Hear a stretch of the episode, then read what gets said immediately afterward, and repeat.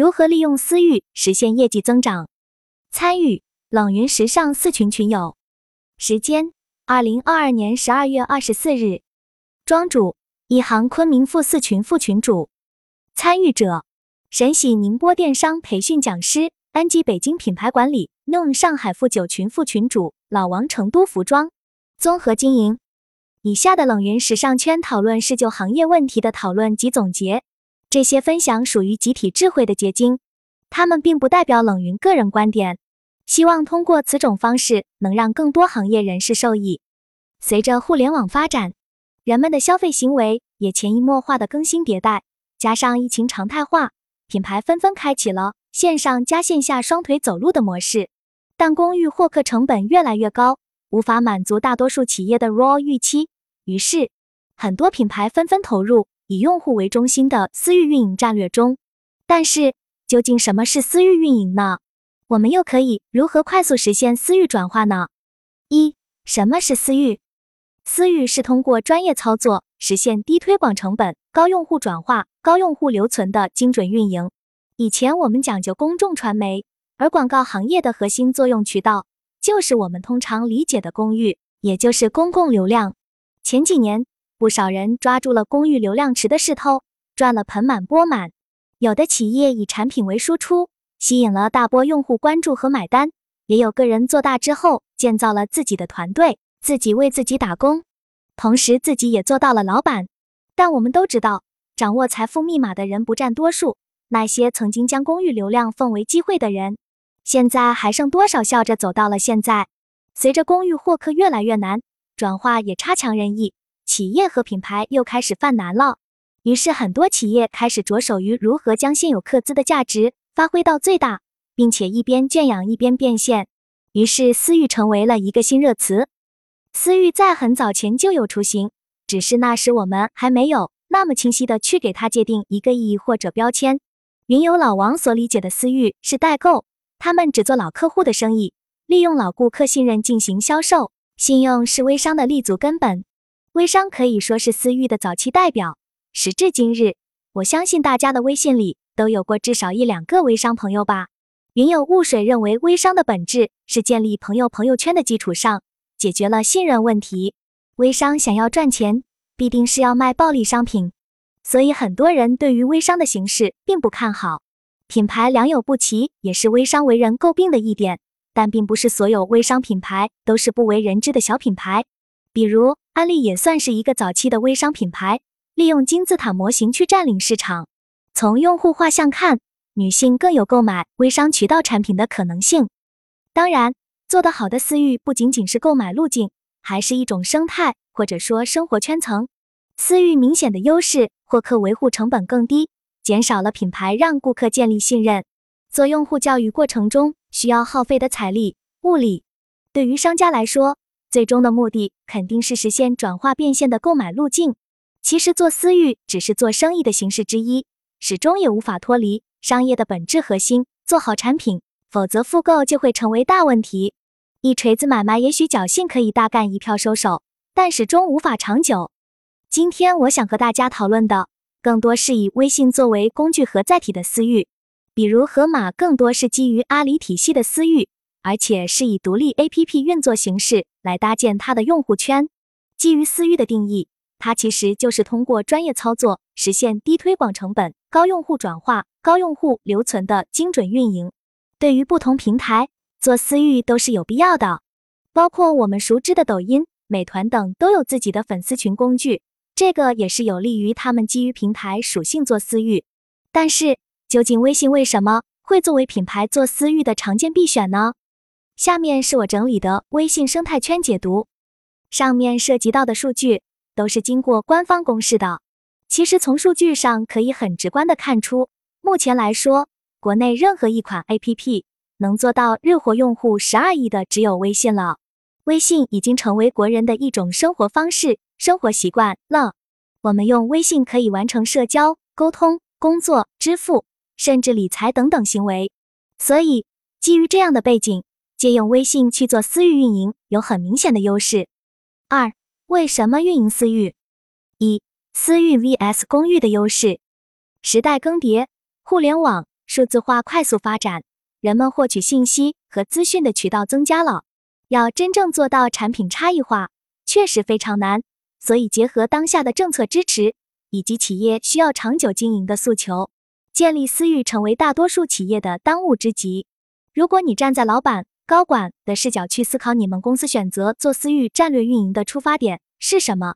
为什么你们有必要做私域？你会如何解答呢？云有雾水认为，私域跟公域对比起来的优势是，私域的曝光对象会比公域要精准。云有安吉提到自己公司是做实体店为主的，在增量很难获得的情况下，做存量变得很重要。从线上和线下打通是一个矩阵化能力，私域是一个不同的渠道和业态。现在快速增长的机会越来越少，要是能建立起来一个有效的运营体系，包括全渠道运营体系很重要。每多一个顾客，都能成为你的资产。如云友所说。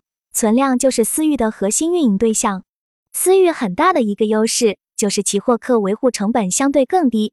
就如刚刚我们一直强调的一个点，信任。信任建立起来的过程是需要耗费很多财力物力去做用户教育的。在流量为王的时代，让很多平台吃了红利期，一跃而起，建起高楼。但是随着近几年疫情影响了市场，加上消费者行为习惯的变化，公寓获客成本越来越高。很多品牌投到公寓的成本变大，但同时收益却差强人意，所以基于已有存量做运营，投入产出更可观。二，私域可以给企业带来什么？大家有没有非常钟爱的品牌？大概多久会购买一次？云有雾水作为男性消费者，更偏向于需求产生转而成为购物行为，不会因为沉迷某个品牌而持续性消费。有些人热衷购买一些非刚需品。而且跟着买新版本，其实都是击中了他们某些需求。这种需求可能是感性的，也可能是理性的。云有老王作为服装行业者，鞋服类的产品都可以自己解决，也没有特别钟爱的品牌。云友的习惯说明了一部分消费者的习惯，品牌和消费者之间没有建立强信任关系，这也是公域流量的特点。广而不一定专。那么私域可以给企业带来什么呢？我们可以来看一组对比图。私域可以给企业带来顾客资产。以前我们的经营模式也会有用户沉淀、建立信任后产生复购和粘性，最终转化为资产。对于品牌而言，私域这个事儿势在必行。生产力强大的时至今日，加上模仿成本变低，要真正做到产品差异化，确实非常难。尤其是针对我们讨论的服装零售行业，没有太多技术壁垒。无疑降低了入门门槛。如果顾客和企业之间能有感情，相当于是两人交了朋友。顾客和谁家交情好，一定能成为品牌启示的借力。三、如何用实现 GMV 增长？大家都在行业内，你们觉得当下零售行业最大的痛点、困难是什么？云友 Noon 提到，目前零售最大的痛点就是疫情，这是大环境带来的影响。云友老王觉得痛点是供应链。这可以说是零售行业一直以来的难题。云有雾水，所有的企业主或者公司，他们其实面临最大的困难就是增长，比如不同环境下的增长、不同渠道下的增长、不同用户感知上的增长等等。我们可以将其划分出为品牌性增长、用户新增长、商品性增长、运营型增长、组织力增长。了解了这些痛点，企业和品牌如何对症下药，在产品上怎么做？在营销方式上怎么做？这就可以回归到咱们做私域的底层逻辑了。一开始我们也有讲到，做私域是通过专业操作实现低推广成本、高用户转化、高用户留存的精准运营。但是这一个完整链路走下来，关键的是能触达到用户需求。我先给大家分享一个关于零售企业经营都绕不开的盈利公式：GMV 业绩等于 UV 流量 x 转化率 x。人均购买频次 x 人均消费金额。虽然做私域很重要，但是在做决策前，我们也要评估这个公司的产品和属性适不适合做私域，以及现在处于什么阶段。不同阶段也需要采取不同的私域运营策略。这个是我们最近刚拆解的一个案例模型，这个模型可以套用到任何行业和公司。针对这个模型，我推荐大家可以了解两个私域行业。比较代表的公众号，他们几乎每天会输出一个行业营销和运营案例分析。公众号一每日运营案例库二见识。下面我们以歌利亚和太平鸟为例进行四 P 分析。以歌利亚产品设计风格偏简约、休闲、时尚。产品属性轻职场、休闲系列。价格跨度六十九至两千八百九十九，T 恤价位在八十至一百五十元，连衣裙两百至八百元。渠道全渠道新零售，数字化零售平台搭建，包括数字化会员体系。线上小程序与线下渠道整合推广，不断向外输出创新与年轻化的品牌调性，参加国际时装走秀，提升国际品牌影响力与知名度。实行多维一体营销策略，包括多个自媒体搭建种草、KOL 和 KOC 合作输出、明星代言等等，抢占年轻消费者心智。二太平鸟，太平鸟早在二零一七年就启动了数字化全盘运营。